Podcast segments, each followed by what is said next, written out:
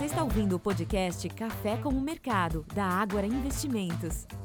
Olá pessoal, sejam bem-vindos a mais um podcast da Ágora Investimentos, nosso encontro semanal, podcast Café com o Mercado. Eu sou Ricardo França, analista da Ágora, e hoje eu tenho o prazer aqui em bater papo com os meus colegas de área. Para começar, Flávia Meirelles, analista de varejo. Tudo bem, Flávia? Tudo bom, Ricardo? Olá, ouvintes. Para completar o time, o Wellington Lourenço, também do time de análise. Olá, Ricardo, Flávia, olá, ouvintes. E não poderia faltar Renato Chanes também com a gente. Tudo bom, Renato? Fala, Ricardo. Fala, pessoal. Tudo bem? E bom estar aqui de novo com vocês. Maravilha. Bastante assuntos para a gente comentar nesse podcast, né? É, resumo da, da semana. Semana bem movimentada, com vários indicadores econômicos relevantes. Aqui no Brasil, a gente vai comentar sobre a inflação medida pelo IPCA 15, que veio abaixo das expectativas.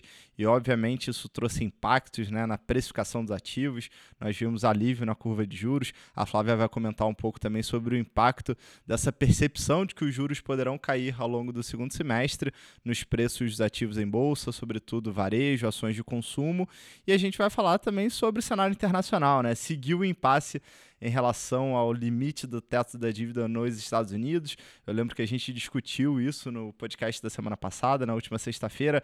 Naquele momento, né, parecia que democratas e republicanos estavam próximos a um acordo, fato que acabou não acontecendo e o assunto ele teve, é, ele seguiu ao longo de toda, toda essa semana. E a gente vai discutir também é, notícias divulgadas aqui no Brasil, como por exemplo as medidas recém-anunciadas pelo governo é, de, de propostas né, para reduzir o preço final de, dos veículos chamados populares. Né? Algumas pessoas falam que de popular não tem nada, mas a gente vai discutir um pouco sobre isso e o impacto da, das empresas da, da, nossa cobertura. Enfim, tem muito assunto para a gente falar aí na, nos, próximos, nos próximos minutos. Vamos começar, Renato. Teto da dívida nos Estados Unidos. Seguiu o impasse, né? o prazo vai chegando ao fim, mercados apreensivos. Nessa sexta-feira, de novo, né, uma sinalização de que democratas e republicanos estariam chegando é, próximo ao texto final. O que, que você nos conta sobre isso? Vamos lá, acho que o que dá para dizer é que aparentemente existe uma luz no fim do túnel, né? Os mercados tentaram ficar mais animados, principalmente no finalzinho da semana, em especial na sexta-feira, com as notícias de que Casa Branca e, e, alguns republicanos estariam perto ali de redigir o texto final. Segundo a, as fontes, né, não tem nada confirmado, que é, até o momento que a gente grava esse podcast, obviamente, de, a, as fontes dizem que o acordo que está pronto quase para ser selado prevê a extensão do, do limite do teto, por lado do endividamento, por dois anos, limitando os gastos do governo em diversas áreas, menos veteranos, que é um negócio muito sério nos Estados Unidos, e gastos militares. Fora isso, tudo isso seria contingenciado ao longo dos próximos anos, porém, você tem dois anos aqui para não ter essa discussão novamente assombrando os mercados. Né? Por que, que nessa semana em especial isso trouxe muita volatilidade? Porque na segunda-feira, né, segunda-feira que vem, é, é, o feriado de Memorial Day nos Estados Unidos. É um, um, dia de relembrar os veteranos de guerra, né? então fica praticamente tudo fechado nos Estados Unidos, em especial as atividades parlamentares. E aí, por conta disso, você poderia ter um espaço reduzido para é, assinar o, o texto. Né? Você tem menos tempo ali de negociação política. E aí, a gente está chegando no mês de junho, né? Semana que vem já estamos no mês de junho, o mês das festas juninas. E a partir do dia 1 de junho, o governo norte-americano teria problemas ali para fazer os seus pagamentos, né? Então tudo isso começa a, começou a assombrar um pouco mais os investidores é, e ganhou alguns contornos aqui um tanto até eu diria dramáticos, né? Teria colocar um pouco aqui de pressão. Mas se fala em uma semana de caixa do, do tesouro, né? Para é, aproximação com o junho. Tá acabando as moedinhas, né? Já tá contando as moedinhas ali, tá acabando. Mas o começou a trazer alguns censos de urgência, como por exemplo a Fitch a Fitch é uma das maiores agências globais de avaliação de risco e chegou a anunciar que colocaria o AAA, né, a nota máxima do Tesouro Americano, sob observação negativa. Gente, isso é muito sério. Por quê? É, eu conversava aqui em off aqui com, com, com, os colegas, né? E falando que na economia, né? Esse, isso é questão de, de finanças mesmo todo, toda a precificação de um ativo de risco, né, seja ele renda fixa, renda variável, ele é sempre um grau acima do risco soberano do título risk-free. Né? Quem que é o título risk-free hoje para referência no mercado como um todo é a T-Bill. É a nota de 10 anos. Livre do, de risco, né? O ativo livre de risco da, da, da do, do, Tesouro Americano. 10 anos, então ali você está usando ali, ali como referência. Se o título americano for revisado para baixo, isso enseja em todo mundo na economia, seja americana, seja brasileira, seja, enfim, algum país na África, você vai ter sua nota de crédito rebaixada, porque se você serve como referência, você tem como referência o título americano. Então isso seria muito sério. Aparentemente, nós estamos chegando perto do, desse, do fim desse imbróglio, possivelmente antes do mês de junho, para não termos esse problema, mas foi algo que sim continuou no, no, mercado, assombrando os investidores. Mas eu repito que aquilo que a gente falou na semana passada, que foi, foi algo que vi outras fontes comentando também parece muito mais uma questão política, é, republicanos e democratas tentando acertar as arestas ali. Um lado gasta demais, outro também gasta demais, só muda para onde está mandando o dinheiro. É mais uma questão política do que econômica. Do ponto de vista econômico, a economia americana, é, déficit vem crescendo é, constantemente, mas a gente não pode esquecer nunca que lá é o destino de capital do mundo. Então, esse aqui foi o principal. É, arcabouço, vamos dizer assim, para o desempenho dos mercados essa semana. Teve outros fatores no mercado internacional, como a Alemanha de fato entrando em recessão técnica, né, dois trimestres consecutivos de atividade negativa, mas ainda assim o, o grande mote, né, o, o, as grandes direções foram dadas sempre que existia uma direção em pró ao acerto do teto ou não. Então, acho que é basicamente isso o cenário internacional essa semana. Boa, Renato. É, ficou ao longo do, dos últimos dias, né? Esse vai e vem. Quando o noticiário era um pouco mais favorável, os ativos respondiam e o mesmo valia quando uh, o acordo parecia ficar mais distante. Provavelmente, na próxima semana, a gente vai continuar vendo a, a evolução dessas discussões e tomara que com um desfecho positivo, pensando na, na, precificação dos ativos. Agora, eu queria adicionar um outro ponto, Renato, que você comentou rapidamente sobre a economia da Europa, né, com dados mais fracos de atividade na Alemanha, a Alemanha que é, o, que é, que é a economia mais forte da, da região, mas nos Estados Unidos também foram divulgados alguns dados que mostraram ainda uma economia resiliente, uma economia forte, principalmente quando a gente pensa é, nesse, eh, em qual momento do ciclo o, os Estados Unidos eles estão passando, né? Lembrando que os juros ficaram em níveis próximos a zero durante muito tempo. Houve um processo de normalização monetária que levou as Fed Funds ao nível atual, um pouco acima de 5%. E nessa semana foi divulgada a segunda leitura do PIB norte-americano e que mostrou uma alta de 1,3% na variação trimestral em termos anualizados, ficando acima do que os economistas projetavam, que era de 1,1%. Então, uma economia muito forte e que reacende uma preocupação sobre a capacidade do Fed em trazer para baixo a inflação.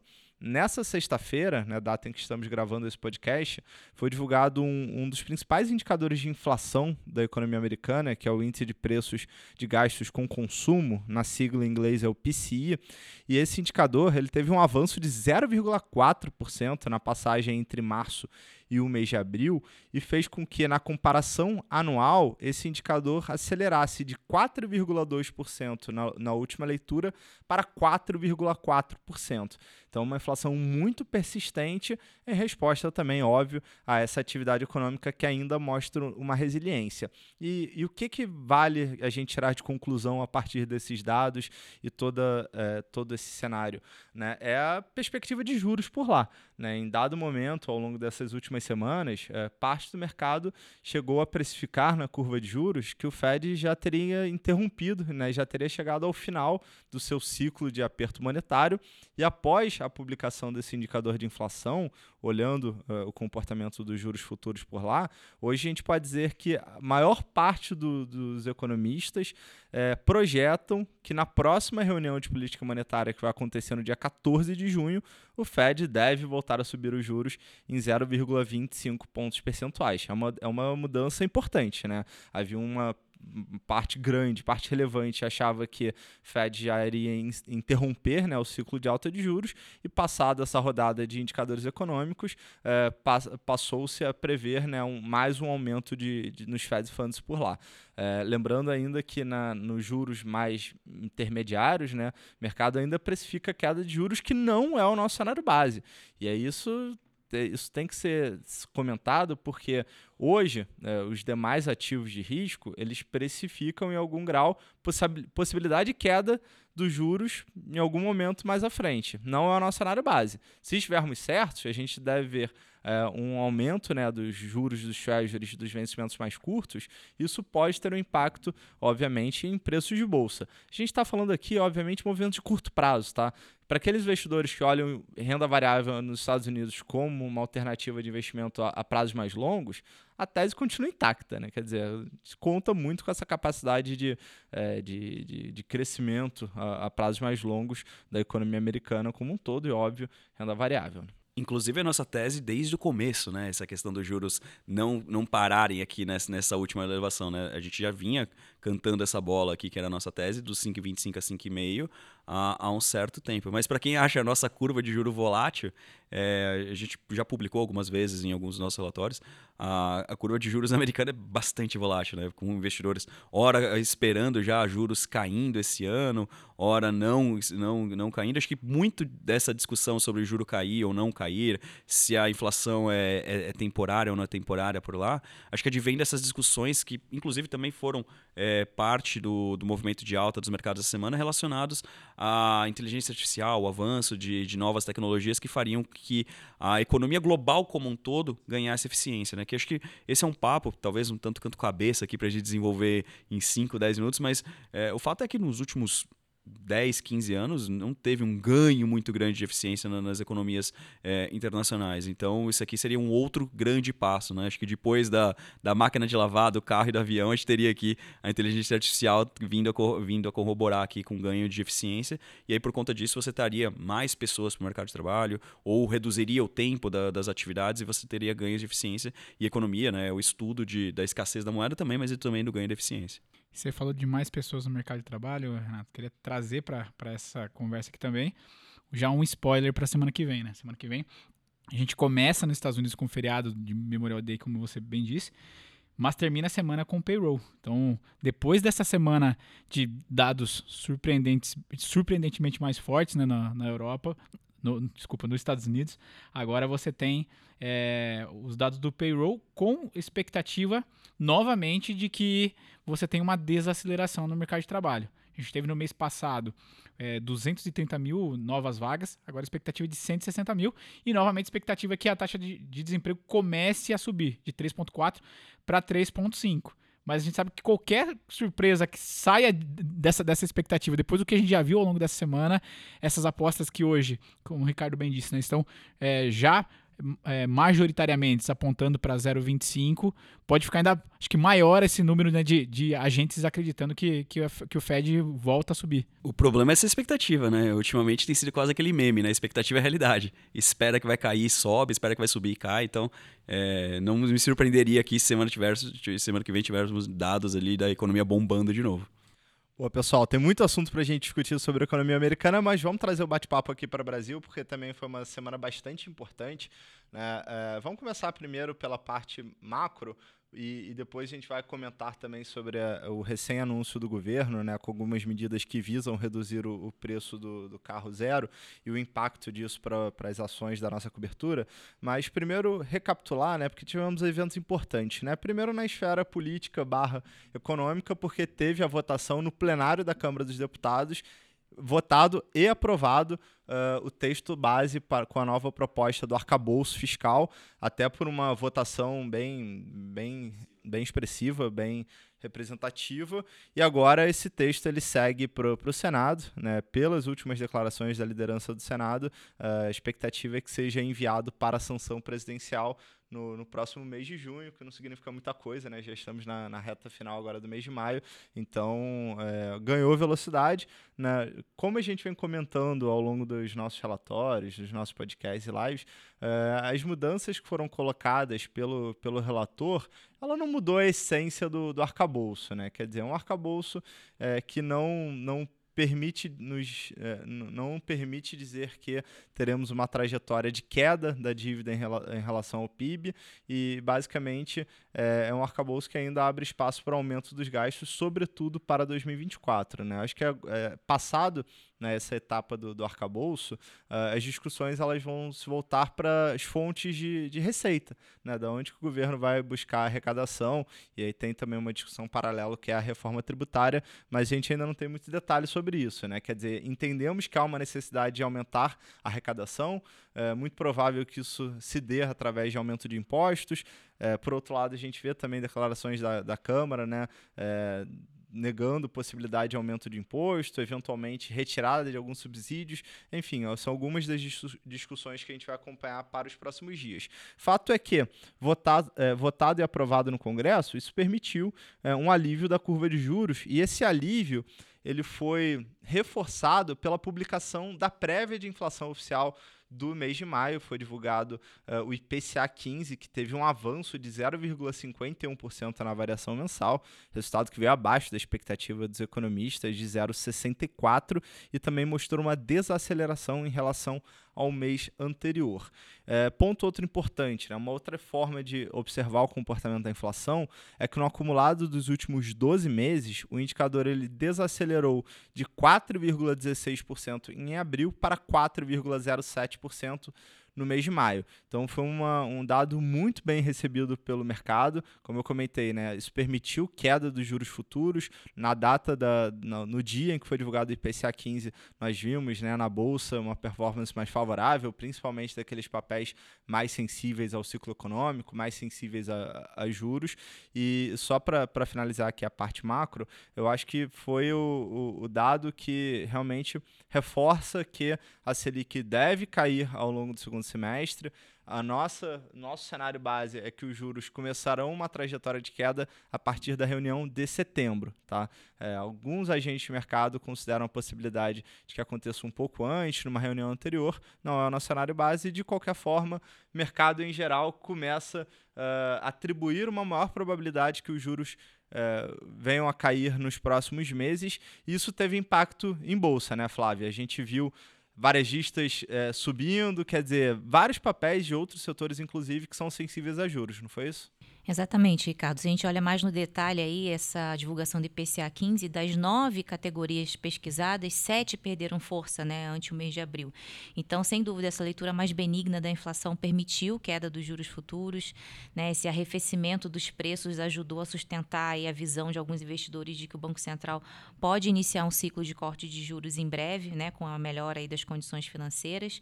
E esse movimento aí das ações mais, mais sensíveis à curva de juros, né, ações de varejo, consumo, construção civil, ela já vem, esse movimento já vem desde o mês passado, né? Eu lembro também que no mês passado, quando saiu o IPCA de, de março, a bolsa subiu mais de 4%, né? Tudo bem que não teve só a influência aí desse IPCA abaixo do esperado, na época, né, havia, havia expectativas aí mais positivas em relação ao arcabouço fiscal, é, minério de ferro e petróleo também subiram nesse dia, isso fez com que a bolsa subisse mais de 4%, mas é, a gente teve também esse IPCA abaixo do esperado já impulsionando é, esses setores também, principalmente esses que mais sensíveis à curva de juros, né? Então, já há algum tempo que os investidores, já pelo menos desde o mês passado, mais ou menos, estão aumentando as apostas de que a Selic, né, as apostas de corte, né, na taxa Selic aí em breve, né? Então toda essa melhora no sentimento, essa expectativa de inflação mais baixa, né, e cortes, né, mais cedo aí do que o esperado na taxa Selic,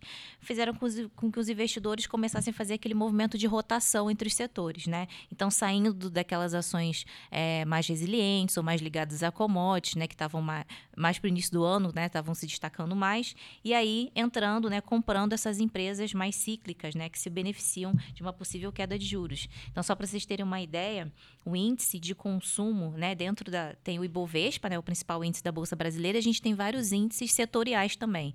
O índice de consumo, que mede aí o desempenho das empresas do setor de consumo e varejo, já está subindo 14% esse mês, e o imobiliário, né, que tem lá as empresas do setor de construção civil, enfim, 17% também subindo esse mês de maio. Então, isso mostra o efeito dessa, de, desse recuo nos juros futuros, né, a expectativa de uma Selic menor é, o efeito disso sobre essas é, empresas desses setores. E aí, com isso, Ricardo, muitos clientes nossos, né, muita gente perguntando se é a hora da virada aí, né, essas empresas né, de varejo, construção civil que estavam, que foram muito penalizadas, né, até então, se seria a hora de entrar nesses setores, né?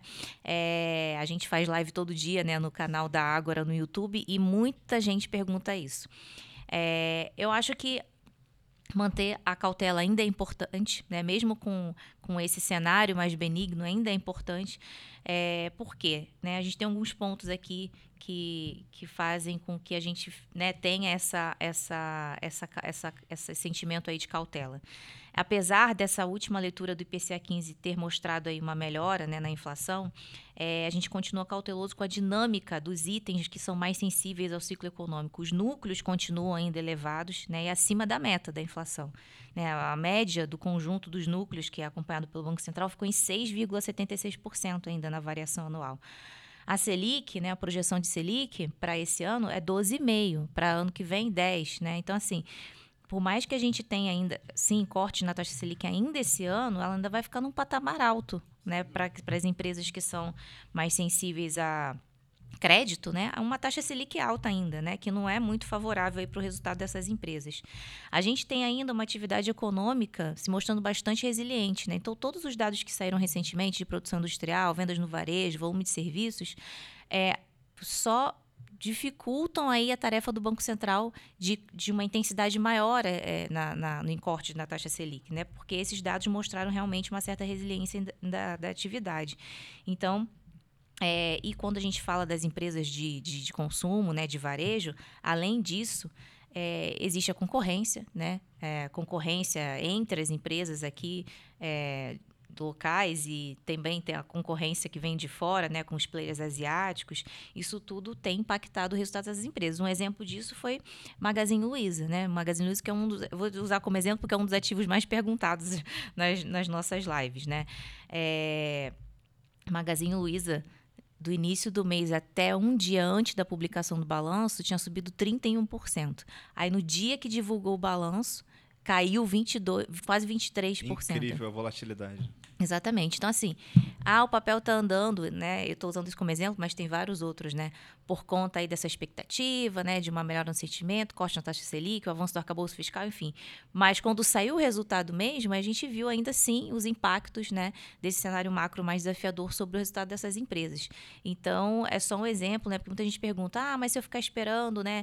É, porque a gente, né? Só reforçando o que a gente já falou em outros podcasts e nas lives também, né? A gente só vai ver é, esse setor esses setores aí andarem com mais consistência quando a gente efetivamente começar a ver os cortes na taxa Selic, né? De forma também mais consistente, né? Então, é, e, e, aí muita gente pergunta, ué, mas aí se eu ficar esperando isso, eu posso, não posso perder ali um, um rally de curto prazo? Pode, né? Mas aí tudo é, é risco e retorno, né? Com certeza você pode perder um rally, de repente, curto prazo ali naquelas ações, mas o risco é maior também, né? Vide aí o caso de Magazine Luiza, que no, num dia estava lá com alta acumulada de 31, no outro dia já caiu 22,8%. Então, é um risco que existe, né? E aí vai depender de cada, do perfil de cada investidor, do horizonte, né? Daquele, se, o, se o investidor investe com um horizonte mais de longo prazo ou mais de curto prazo, né?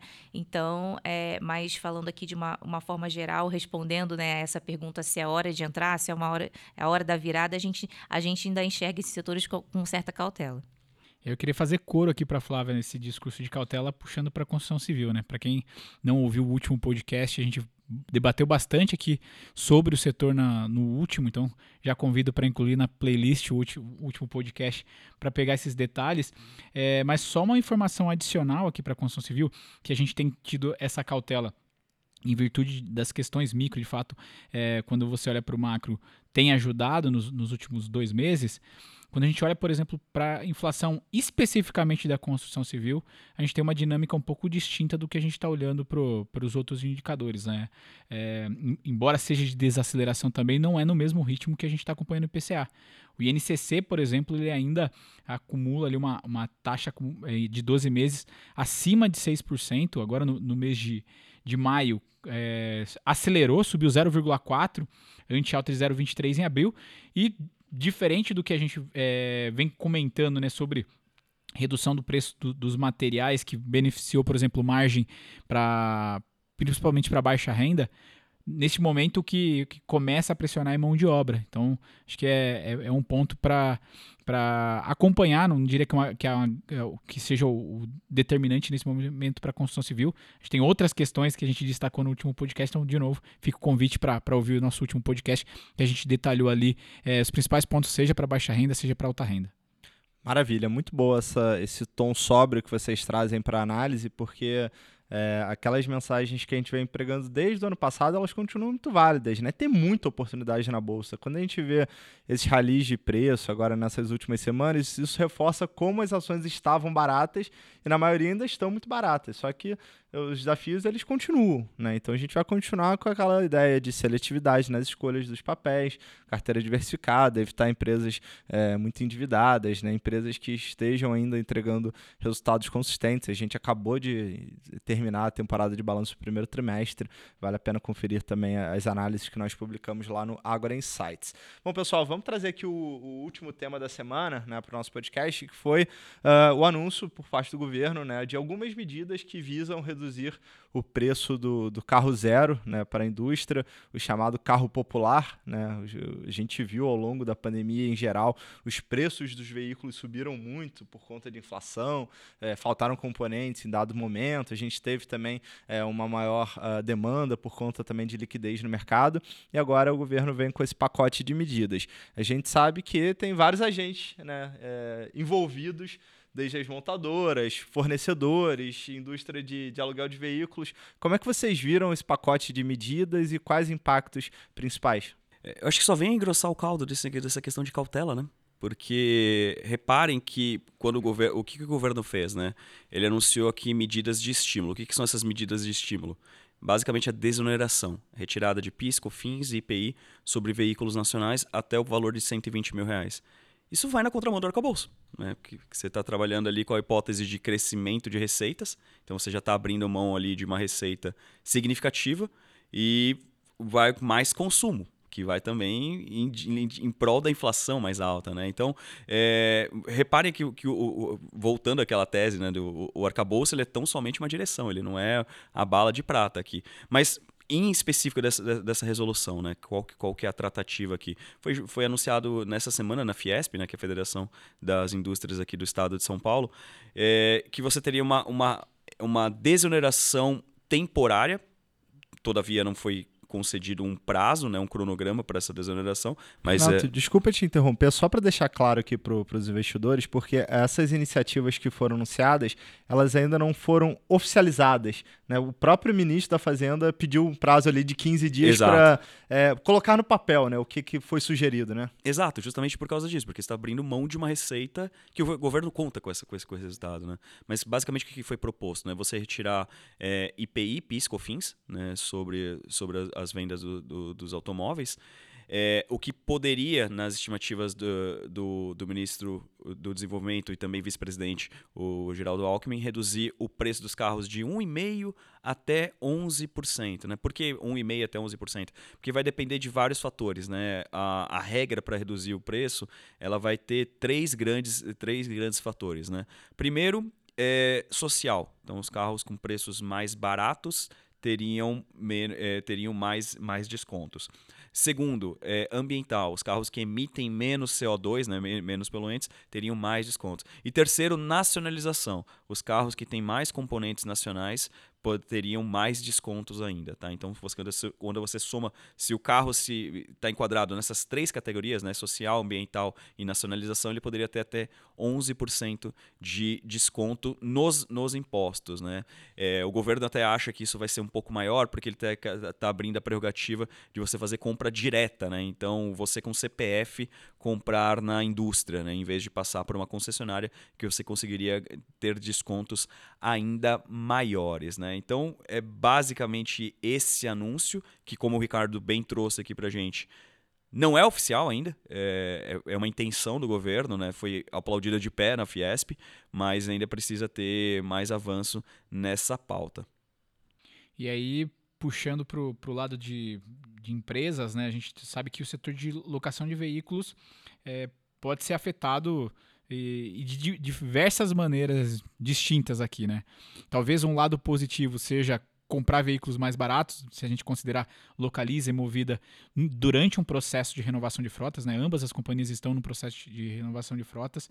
É, porém, você tem um efeito também do, do próprio mercado de, de automóveis. Lembrando que essas companhias elas não só fazem locação, mas quando elas vão é, vender os ativos, né, se ela vai renovar a frota, ela vai se desfazer dos ativos mais antigos e, consequentemente, ela também vende esses seminovos e embora ela possa comprar mais barato, ela tem uma frota ali que ela pagou um, a um nível de preço mais caro. Então, acho que aqui você tem um, um contraponto a, a, essa, a essa notícia e o, talvez até mesmo o próprio interesse do consumidor frente ao, ao aluguel, a um financiamento. Então, acho que ainda é, me, me parece um pouco é, nebuloso o, o, o, quanto isso pode impactar, de, né, pra, pensando aqui, para as diferentes dinâmicas para o setor.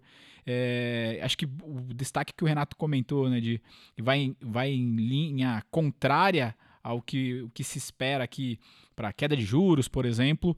Isso seria importante para as locadoras também pensando para financiamento de veículos. Né? A gente tem visto uh, essa linha de seminovos que foi tão importante ao longo da pandemia, com as, as famílias é, evitando o transporte público, procurando né, mais, mais, carros, foi uma linha importante das locadoras. Agora é, vem voltando às médias históricas, que são com uma, uma participação menor dentro do, do, do, pool ali de atividade do, da, das companhias, mas fato é que, que de fato me, ainda me, me sou estranho que o setor é, e, e, também tem efeito sobre o valor da frota em si, né? Você vai atualizar essa frota a um valor mais baixo e, consequentemente, o que isso pode trazer de prejuízo para essas companhias. Mas Acho que tem um outro fator aqui, saindo de, de aluguel de veículos, Renato, é, que a gente volta naquela discussão do FGTS. É, acho que para além dessa questão do, do pacote em si, é, o que eu senti é que esbarra aqui em alguns fatores que são muito mais sensíveis do que a questão do preço em si. Obviamente, carros é, ditos populares ali até 120 mil reais é, afastam o consumidor, mas acho que você quando você faz esse, esse tipo de, de, de, projeto, não necessariamente você esbarra onde é realmente o problema, né? Que é demanda e, e capacidade. Né? Então, do lado da, da, das famílias, ok, o preço vai, sub, vai, descer, vai cair. Mas a gente sabe que as, as, famílias aqui no Brasil estão endividadas, estão financeiramente, financeiramente sensíveis. Então, não necessariamente esse fato por si só vai gerar uma demanda agregada para os veículos. Né? Então, come, começou-se a, a, a, cogitar, por exemplo, da possibilidade é, de utilização do FGTS. Né? O governo até usou como exemplo que no Chile, é, um mecanismo que seria similar ao nosso FGTS, no Chile foi utilizado e serviu como medida anticíclica, fez com que a indústria não desacelerasse de, de, de igual forma por lá. Né? Mas a gente sabe que aqui tem um impacto na construção civil. Mas também tem outro fato, né? tem outro fator não teve nenhum tipo de incentivo para as empresas. Né? Então, para além do preço, se houvesse alguma questão de, por exemplo, aceleração da depreciação, como você comentou da, da, da, das, das, das locadoras, né? quando você tem uma mudança na regra contábil, né? e aqui no Brasil, por regra contábil, você precisa depreciar um bem imóvel, né? um, um veículo, em cinco anos, se você muda isso para dois anos, quer dizer que aquele desembolso, não caixa, né? aquela, aquela, aquela, aquela despesa de depreciação, ela cresce muito. Então, você reduz a, a, alíquota efetiva de imposto de renda daquela empresa. Então você incentiva ela a comprar o carro, porque além de pagar mais barato, ela vai pagar menos imposto no final do dia não teve nenhum tipo de, desse, dessa contrapartida. Então, me parece muito mais focado em abaixar o preço do carro, que vem contra vem em contrapartida de uma desoneração fiscal que vai fazer falta, para o governo fechar as contas, e você não incentiva, ou você pelo menos você não tem o, todo o, o, a, a condição suficiente aqui pra, é, necessária para que cresça a, a, demanda por veículos. Essa questão da FGTS é muito séria, porque ela vai esbarrar também questões de, de construção civil, né? Que é um outro setor que o, que o governo quer estimular. É, foi o que a gente discutiu no, na última, no último podcast, né? Você, você já tem aquela situação do STF podendo a qualquer momento retomar a votação para aumento da remuneração, que já pode ser um, um pênalti tanto aqui para a construção civil, se a gente considerar é, eventuais é, ajustes ali na renda das famílias, para entrar para fazer um exemplo aqui, é, é, me desculpe os donos do estudo, que não, não, não fomos nós, mas a gente viu um estudo no mercado recente de uma variação de 800 reais no, na, na, renda das famílias, sair de 1.900 de exigência para 2.700 reais. Só esse movimento é, de, de, aumento de exigência de, da renda já tira cerca de 75% da, das famílias elegíveis para o subsídio ali do grupo 1. Então, só tá, você tem uma, né, uma, uma, noção do tamanho do impacto que poder, poderia trazer. Se você tem ali uma possibilidade de competição de setores, vamos dizer assim, né? Você ter aí um, um benefício de utilizar o recurso, é, talvez usar menos para construção civil e, e, um pouco agora para veículo, você tem acho que mais um fator que, que pode ser negativo aqui para construção civil e acho que vai muito de encontro com o que a gente falou de ter cautela também para construção civil. Exato, é um bolso a mais para você dividir, né? Então é, tem, tem esse fator que também trouxe preocupação. E aí por fim, acho que dois setores é, intimamente ligados, né, que poderiam ser beneficiados, mas minha opinião seriam de formas distintas Setor de siderurgia talvez seja mais claro, né? Todo mundo, poxa, vai vender mais carro, vai demandar mais aço. Eu iria com muita, cal muita cautela nessa hora. Primeiro que tem o fator de que os estoques das montadoras estão muito altas. Então você tem primeiro o processo de venda do estoque antes necessariamente você começar a produzir novos veículos. Então esse é o primeiro fator. O segundo fator é que o preço do aço plano, que é o aço que você faz o carro, aqui no Brasil, está sendo vendido com 30, 35% de prêmio para o material internacional. Isso quer dizer que num, num, eventual pedido monstruoso das, das montadoras, né, começarem a pedir muita quantidade de aço, é, eles vão exigir desconto. Então, esse crescimento de volume vai vir em contramão de margem. Então, assim, você não tem tanto um ambiente tão positivo assim para as siderúrgicas. Então, não muda a nossa visão em relação à CSN, os em Minas. Eu acho que ainda continua sendo, ainda continua sendo um cenário bastante desafiador é, e não é uma bala de prata. O que pode ser, sim, é que uma ajuda é para setor de autopeças e ligados ali a, a, alguns elementos estruturais dos veículos. Né? Entra uma Yoshi Maxion da vida, é, uma Randon através da Frasli, né? da, da parte de autopeças, mas ainda assim a gente precisa ver se vai ser aprovado ou se não vai ser aprovado. Né? Sendo aprovado, eu diria que os ganhadores seriam as empresas de autopeças, tá? Não acho que vão ser as siderúrgicas. Maravilha, incrível como um assunto né, envolve tantos aspectos, tantas empresas, tantos setores e até mesmo as perspectivas fiscais. Né? Então a gente vai, obviamente, monitorando, né, como eu havia comentado, é, foi inicialmente proposto, ainda vai passar pela avaliação do, do, Ministério da Fazenda. Provavelmente nas próximas semanas a gente vai ter mais maior detalhamento sobre uh, essa proposta. Caminhando para o fim do nosso podcast, vários assuntos relevantes. Uh, Wellington, o que, que temos para a semana que vem? Você já antecipou payroll nos Estados Unidos, né, dados de emprego? Esse eu acho que é o principal falando lá dos Estados Unidos. E aqui no Brasil a gente tem uma agenda cheia. É, para emprego, a gente vai ter tanto CAGED quanto PENAD contínuo, então criação, né, a expectativa ali de, é, de, de, geração de 200, 201.900 novas vagas de emprego no mês de abril. E é, a taxa de desemprego ainda assim, expectativa de uma leve é, alta no, na, na, taxa, de 8,8 no mês anterior para 8,9 em abril. Leitura também do PIB do primeiro trimestre no, no, na próxima semana, expectativa de avanço de 1,1%. E também teremos mais dados de atividade e produção industrial na sexta-feira. Então, semana cheia aí de, de, dados por aqui e lá fora, como falei, destaque para o payroll, que não é pouca coisa.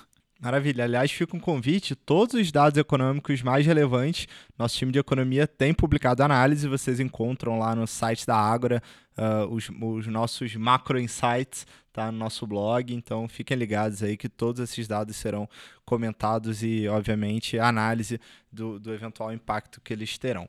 Bom, chegamos ao final do nosso podcast, então eu queria agradecer demais aqui todos os nossos ouvintes que nos prestigiaram. Obrigado também ao nosso time de análise, Flávia, Wellington e Renato. A gente vai ficando por aqui. Até a próxima. Um grande abraço, pessoal. Tchau, tchau, pessoal. Até a próxima. Valeu, até a próxima. Obrigado, pessoal. Até a próxima.